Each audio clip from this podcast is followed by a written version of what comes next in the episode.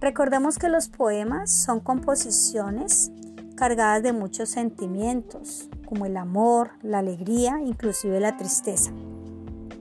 Casi siempre están escritos en versos, aunque algunas veces encontramos poemas escritos en prosa. Y eh, sus versos constan de una rima.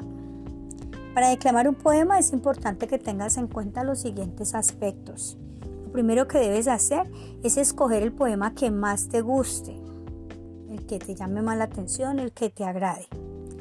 Luego lo vas a leer varias veces para que puedas comprender el mensaje o el sentimiento que transmite cada uno de sus versos. Luego vas a intentar aprenderlo para que lo puedas declamar. Es importante que tengas en cuenta la entonación y la musicalidad al pronunciar cada uno de sus versos. Puedes hacer gestos, puedes expresarlo con tu rostro y con el movimiento de tus manos. Te invito entonces a que leas los poemas y declames el tuyo.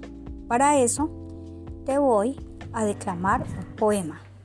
El poema El gato dormilón. El gato Ruperto la casa revisa, porque un ratoncito ronca en la repisa. Busca despacito en todos los rincones en las alacenas y en los almohadones. Pero el gato dormilón se durmió en un rincón y ron, ron, ron, ronca y ronca don ratón.